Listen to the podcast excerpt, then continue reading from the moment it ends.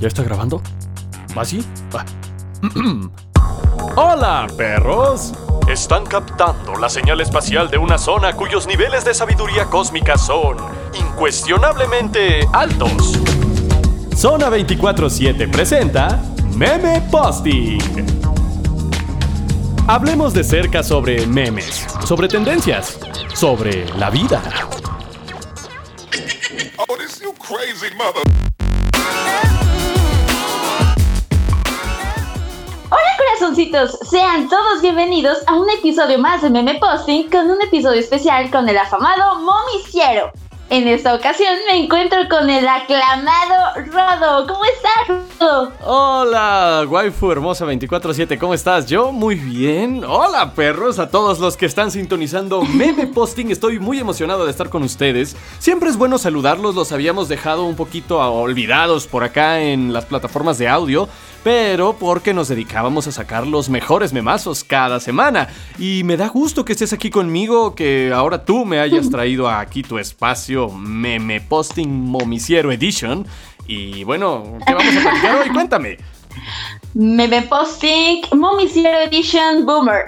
Pues el día de hoy vamos a platicar acerca de muchísimas cosas relevantes que se dieron esta semana en el mundo del entretenimiento para que pasen eh, un rato agradable y de paso se lleven toda la información cósmica que necesitan para triunfar en la vida. ¿Qué y bueno, ¿qué te parece si le damos con todo a estas noticiones con esa primera noticia? Claro ¿Cómo que sí, es? a ver, cuéntame, cuéntame. Pues te cuento que Apple anunció que en los próximos días aumentarán los precios de las aplicaciones de juegos y demás productos que ofrecen en la tienda Apple Store. Está sumamente mal porque yo soy usuario de Apple. de por sí hay, hay muchas cosas truculentas en, en la suscripción a las aplicaciones de Apple. Tú no te das cuenta. Es muy sencillo cancelarlas. Incluso puedes utilizar estas ofertas que, que te dan de prueba gratis por tres meses y ya después te cobran. Y le dices, ah, pues sí. Y puedes cancelarlas si eres cuidadoso y te acuerdas al momento de cancelarlo y ya no te cobrarán nada. Pero si no, Ajá. y esto ya me pasó, se me olvida cancelar las suscripciones a las aplicaciones de, de paga de fotos o de edición de video o juegos. Y, y te cobran un buen, te cobran así de que 150 pesos, 300 pesos por la suscripción anual. Entonces, mira, si ya estaba What? caro antes, si ya estaba caro antes, ahorita está muchísimo más, más feo para quienes disfrutamos una buena aplicación gratuita. Y es que, bueno, yo no soy usuaria de Apple, pero yo te puedo decir desde mi punto de vista que yo creo que los cargos que llevan consigo como cuando colocas tu tarjeta de crédito son muy comunes. Yo me he dado cuenta de que si tú colocas como tu número de tarjeta en alguna aplicación, llámese la que se llame, tú le estás dando autorización para que empiece a bajar fondos. Entonces, yo creo que va por ahí. Sí, sí, pues es- está mal. De hecho, yo tengo domiciliada mi tarjeta ahí para que haga los cargos del iCloud y de la ah, Apple Music. O sea, ahí se va jalando todo y entonces de ahí toma para renovar las suscripciones a las aplicaciones. No debería, no está bien, pero sucede. Entonces, es una invitación a que todos los corazoncitos cuiden, a todos, todos los que usan Apple, cuiden y quiten su tarjeta cuando no sea necesario. De hecho, te voy a decir, y esto casi nadie lo sabe, espero que quien debería saberlo no lo esté escuchando. Pero en la, en la universidad compartíamos el grupo de Apple Music con, con varios amigos y el líder del grupo familiar del Apple Music era uno de mis compañeros del salón.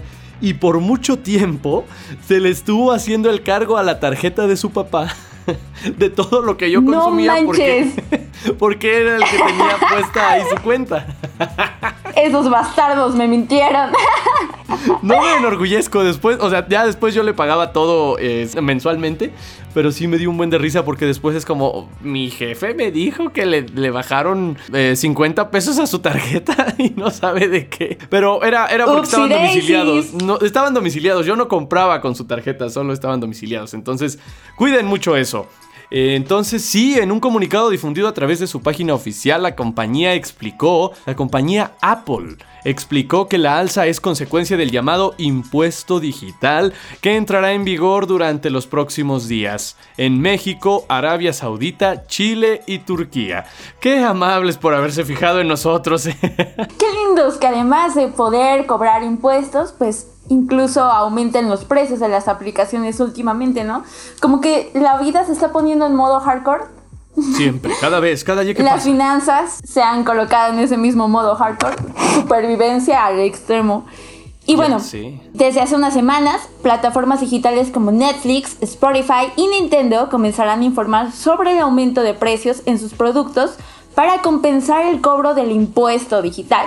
Esto implicaría que las aplicaciones y demás productos de la App Store aumentarán al menos un 16% en México.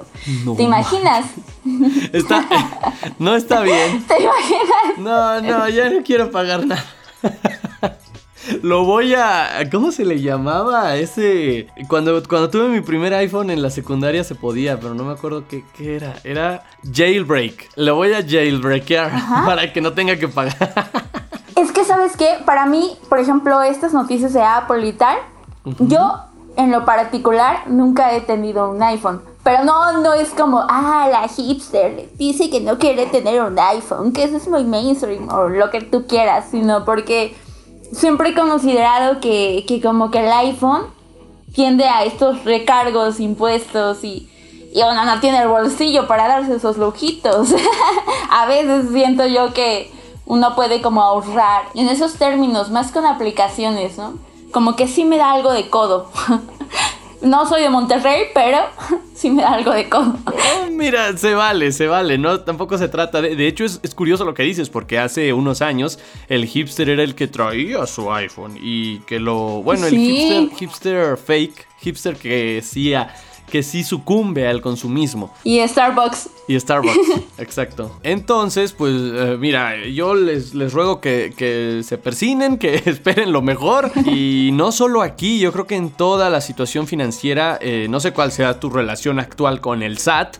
Pero también ahí estamos pariendo chayotes los que nos dedicamos a trabajar en línea y que no tenemos como tal un negocio o dirección fiscal eh, física, que nos dedicamos a actividades que el SAT no ha reconocido ni siquiera, pero sabe que existen y que quiere tomar tu dinero de lo que haces. Sí, es como...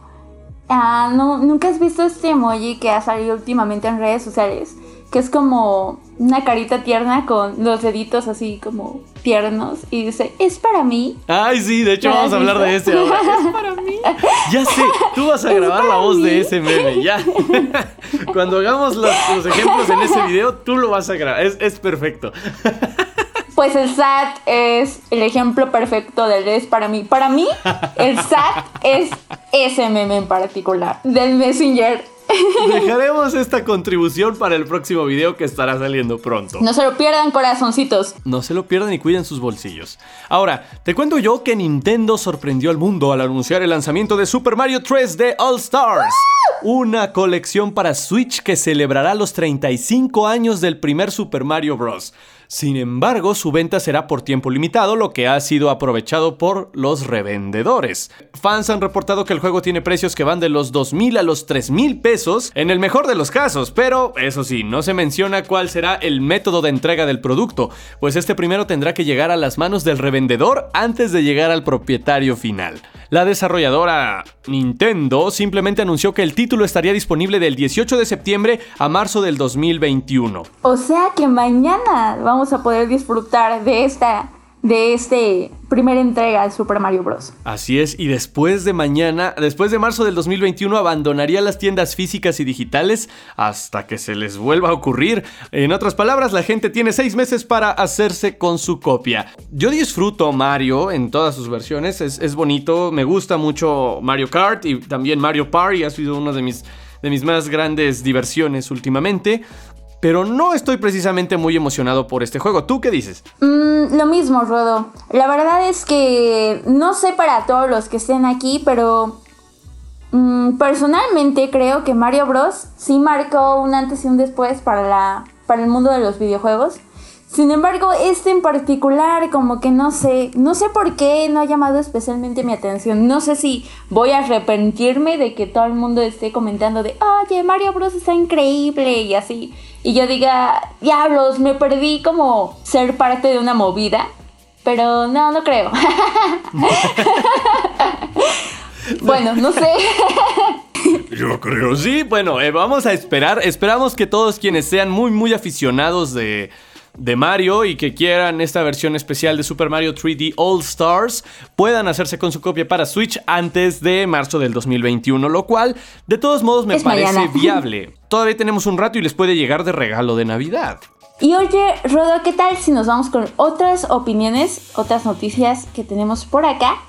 Y dice que recientemente, después de haber pedido retrasar sus últimos procedimientos judiciales para filmar Animales Fantásticos, tercera parte, parece que Johnny Depp pasará mucho más tiempo en la sala de tribunal mientras continúan sus complicadas batallas legales con su esposa, su ex esposa, Amber Heard. Y aunque ya no interpretará más a Jack Sparrow, mientras Disney no tiene, perdón, tiene previsto realizar dos películas de Piratas del Caribe sin su participación. Según informaciones recientes, hay muchas otras franquicias a las que podría terminar uniéndose, ya que se ha unido con Marvel, pero además hace un par de semanas el actor Johnny Depp habló con Marvel con la idea de que interpretará al villano Ghost Rider en Bounty Hunter. El Ghost Rider ves que es el fan de la calavera que va como encima de la moto. Y el, este es el, el Bounty Hunter, el, el de la Tierra 616, según vemos aquí. El que iba sobre un caballo, que era como más un, un Ah, vaquero. ya sé, el viejito, ¿no? Ajá, exacto, exacto.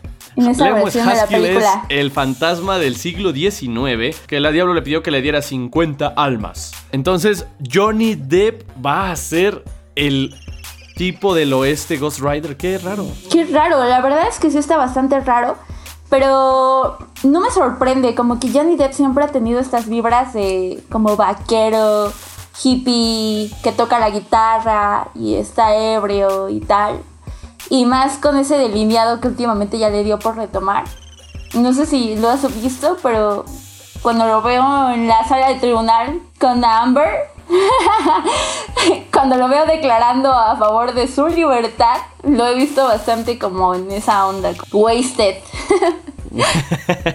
Vaquero wasted. Vaquero Wasted, eh, que no se ve muy bien.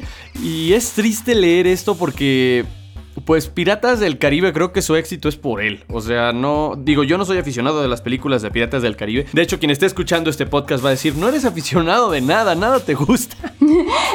Pero eh, creo que si Piratas del Caribe tiene algo, es, es Johnny Depp. Entonces, si quieren hacer dos películas y no se pueden esperar a que terminen sus problemas legales, pues va a ser un problema. Y además le, dan, le están dando en toda la torre al pobrecito de, de- del Johnny Depp. No puede hacer cosas. No puede hacer nada. O sea, pobre, ¿qué culpa tiene? Diría yo, ¿qué culpa tiene? Y, más porque, bueno, la cultura de la cancelación, no sé si te has dado cuenta, pero como que cuando descubren a un personaje, a, a alguien de la farándula que va en contra o, o realmente está haciendo las cosas mal, lo cancelan, ¿no? Y ahora que él tuvo como su imagen manchada por la actriz Amber Heard, realmente siento que cambió la perspectiva con la que todo el mundo lo miraba porque siempre lo veían con este estándar de gallardo, de como un poco infantil por participar en sus películas en Disney como Jack Sparrow y tras esos, esos conflictos repletos de realidad, realmente como que cambió la percepción de la gente hacia él. Total, de hecho muchos pensaban que era un genio, un genio actor y que su vida se llevaba muy como creo que mucho por la ¿cómo diría? la imagen que tenemos ahorita de Joaquín Phoenix. Yo diría que podría Claro. equipararse en esos tiempos a cuando él hacía de este ¿cómo se llama este barbero? Mm, Sweeney Todd. Sweeney Todd o cuando hacía del sombrerero o, o otro de estos personajes tan, tan loquitos, emblemáticos y que pensabas es que él es como un genio, como una mente muy diferente y, y está como lejos de todas las banalidades de la gente. Ajá, exacto. Sí. Entonces, pues me, me pesa saber que está pasándola tan mal Y también es interesante cómo resultó, cómo le vino a, a caer todo esto a Amber Heard, que también era una actriz que todos adoraban. O sea, era, era muy amada. Y, y sí, porque Sí. es preciosa y todo, pero imagínate ahora en qué cosas están. Y, y siento que noticias a esta altura, a estas alturas, las noticias sobre esto, salvo que sea un dictamen final, pueden resultar repetitivas. Pero es interesante saber que pues está perdiendo de cosas, pero que le van a llegar otras cosas. Claro, y pues desearle todo lo mejor a nuestro querido Johnny, que, ay no, hermoso en los noventas, y sé que se recuperará y volará como una vez Fénix de sus cenizas, claro que sí. en fin, te comento que falta muy poco para ver la nueva versión de las aventuras de The Fly. Por lo menos eso es lo que se muestra en el nuevo tráiler de la serie donde se da a conocer la fecha de lanzamiento. Además de presentar un poco de su opening. Amamos los openings aquí. Este remake del clásico de los 90 llegará a la televisión japonesa el próximo 3 de octubre del 2020. Por el momento no hay detalles de su lanzamiento en otros territorios o a través de plataformas como Funimation o Crunchyroll.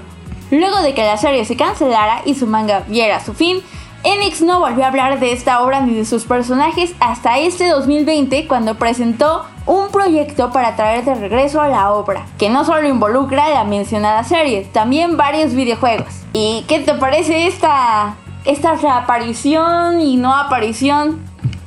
¿Qué piensas, Rodito? Estoy emocionado, no soy, no soy gran aficionado, otra vez, no soy fan. no soy gran aficionado. Esta serie Dragon Quest, eh, pues que tuvo su auge en, antes, del, antes de los 2000, creo que fue en los 90 y algo, o antes. Pero... Pero hay mucha gente que está emocionada, que le tocó ver esto muchísimo antes y, y que está contenta porque está regresando ahora a una plataforma que a, posibles plataformas de streaming de anime como como Crunchyroll. Incluso dicen que también va a llegar a Netflix, eh, pero todo depende de quién vaya a tener la licencia de la serie. En cuestiones generales de remakes, lo único que espera uno es que hagan las cosas bien. Para los que vieron en su momento las aventuras de Fly y estén emocionados por el remake, simplemente podemos esperar que no sea violente la situación. Los actores de, de voz eh, en español y en japonés también eh, van a regresar, o eso es lo que se supone. Pero también en la versión en español yo estoy a la espera de que pues la licencia siga, que los actores sigan con vida y que sigan listos para trabajar. Pero en general eh, estoy emocionado. Cualquier cosa que, por ejemplo, también dijeron el, el- Anunciaron ya esta semana el remake de Animaniacs. De Animaniac. Y estoy emocionado también por ese. De, ah, hola, em- hola, enfermera. Por ejemplo, de ellos, los actores que hacían las voces desde hace muchos años también van a regresar. Y, ¿Y qué te dices? Nada más de, bueno, la animación se ve bien, los teasers se ven bien, solamente queda esperar que no atrofien el concepto y que todo eso que nos gustaba hace muchos años pueda encajar hoy día con, con las nuevas concepciones de lo que está bien y lo que no. ¿Y sabes qué? Lo, lo bueno, lo que mencionabas sobre el remake es verdad. Y creo yo que un remake fracasa en el momento en el que intenta hacer exactamente lo que piden. O sea, que no propone algo nuevo, sino que simplemente se adapta la primera entrega con nuevas cosas. O sea, todo vuelto a masticar, pero no realmente proponiendo algo que vaya sobre la misma línea. Y creo que si bien es cierto que un remake tiene que proponer eh, personajes que puedan lograr matchar con la audiencia, también debería de proponer nuevas circunstancias en las cuales las aventuras, por ejemplo, de Dragon Quest, nos hagan emocionarnos, nos hagan querer seguir a nuestros personajes en cada uno de los episodios. Porque déjenme les cuento que son 46 capítulos y que en el ayer y entonces, entre 1991 y 1992, que fue difundido aquí en México a través de TV Azteca, si ustedes no son de aquí, de México, pues TV Azteca es un programa mexicano. Es un Eh, canal. Ah, un canal, perdón. Tienes toda la razón. Pero pues sí, que cumpla con las expectativas de sus fans y que todo salga para bien. Que todo salga para bien. Tienes toda la razón. Ojalá propongan y que lo que propongan guste, además. O sea, es que, es que estos estos remakes. Y no disguste. un- Sí, exacto. O sea, a veces hacen los remakes simplemente para que puedas apreciar la misma historia con otro tipo de animación. Como es el caso de, de todo lo que hizo Disney con el libro de la selva y el libro. No, no es cierto. El libro de la selva sí fue diferente. Pero el Rey León sí estaba igual. Y también con. Pero le quitaron las partes chidas. Le quitaron, exacto. O sea, ese es el problema. Incluso hace poco también sacaron un remake eh, de animación en 3D de la primera película que salió de Pokémon, de Pokémon 2000, de Mewtwo ¿A contra a poco? Sí, está en Netflix y es exactamente lo mismo. Es la misma historia, los mismos diálogos, las mismas tomas, pero en 3D. Eh, En la animación en 3D y obviamente con lo volvieron a doblar todo. La voz de Ash cambió de ese entonces para hoy y no vi que hiciera mayor ruido esa película porque pues todos crecimos viendo la original con las voces originales y la historia. Y esta es como, ah, otra vez, pero en 3D. Muchas gracias.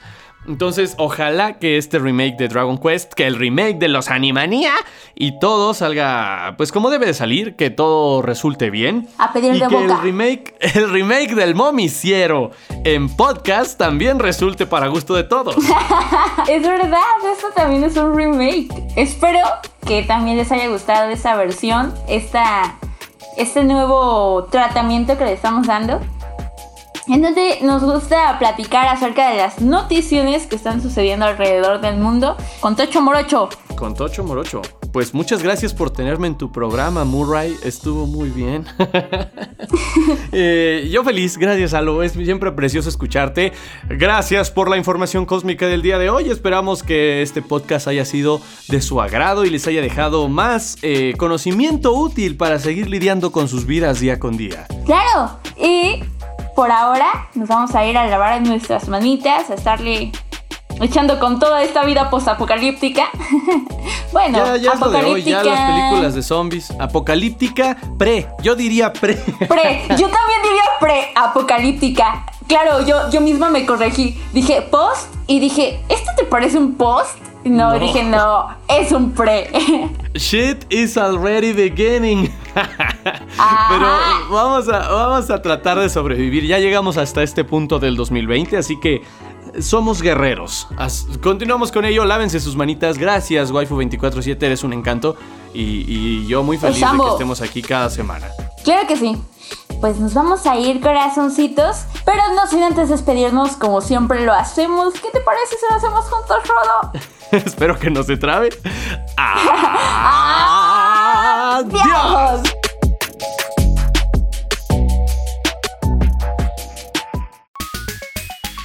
Buena charla, ¿no? Gracias por escucharnos. Te esperamos la próxima semanita, en el mismo lugar y por la misma zona. Adiós.